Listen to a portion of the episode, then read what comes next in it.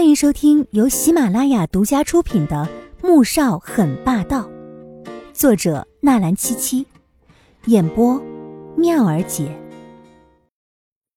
第三百三十七集。当初他车祸醒来之后，因为大脑受了重创，忘记了之前所有的事情。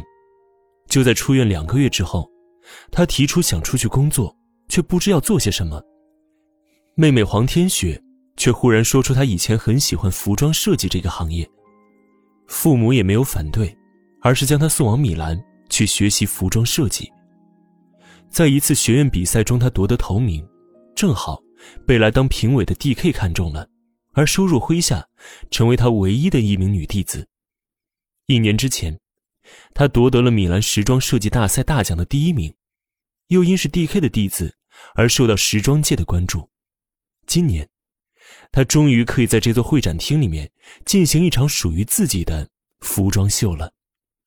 走到台上的那一刹那，聚光灯打在他身上，顿时，他就成了全场的焦点。韩，这位就是我的徒弟。D.K. 坐在靠近 T 台最前排的位置，看到自己徒弟上来时，脸上充满了骄傲。穆萧寒面无表情的看着台上的女人。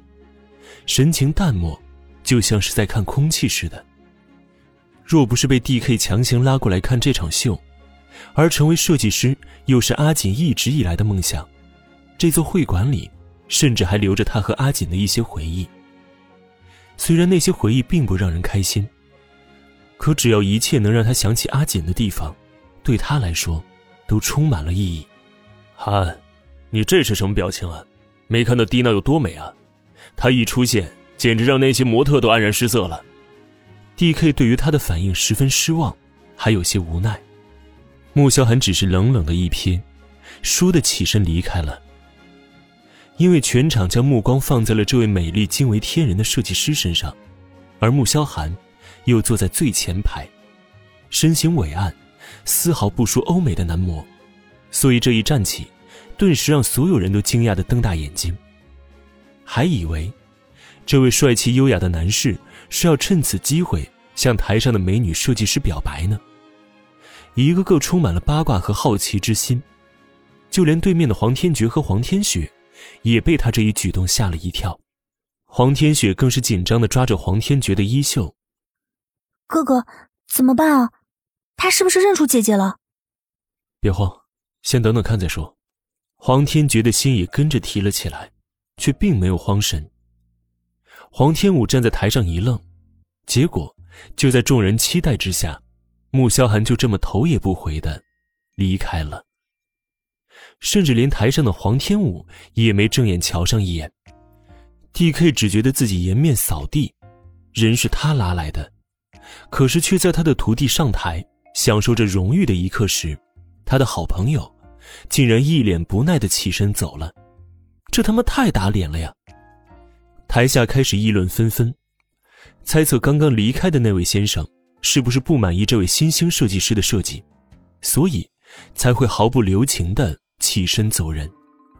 台上黄天武的脸猛地红了，只觉得自己被刚才那个男人狠狠的羞辱了一番。难道自己的设计很差吗？差的令他连这场秀的尾声也待不下去。顿时。方才的喜悦和激动被冲散一空，心中莫名的升起了一股委屈。他难过的看向大哥，那神情显然充满了怪怨。黄天觉自然接收到自家妹妹的眼神，整个人的脸都黑了。这又关他什么事儿啊？怎么又怪到他头上了？哥哥，你刚才就不该放穆小寒进来，现在姐姐肯定很难受，这简直就是在打她的脸嘛！黄天雪也在责怪着黄天觉，黄天觉这个哥哥，他是真不想当了，哪有这么难侍候的妹子呀？各位请安静一下，刚才那位先生是我的好朋友，他这么急着离开，是因为他吃坏肚子了，并不是不满意这场秀。OK，我 D.K 的徒弟那可不是浪得虚名的，他今天设计的服装各位也看到了，难道因为我朋友的突然离去，各位要开始怀疑自己的眼光了吗？？D.K. 听着下面的议论纷纷，不爽的站起来，大声说道：“很快，台下爆发出了一片掌声，自然是送给台上的设计师和模特们的。但黄天武并没有因此而开心起来，他当然知道，师傅这么做是为了圆场的借口。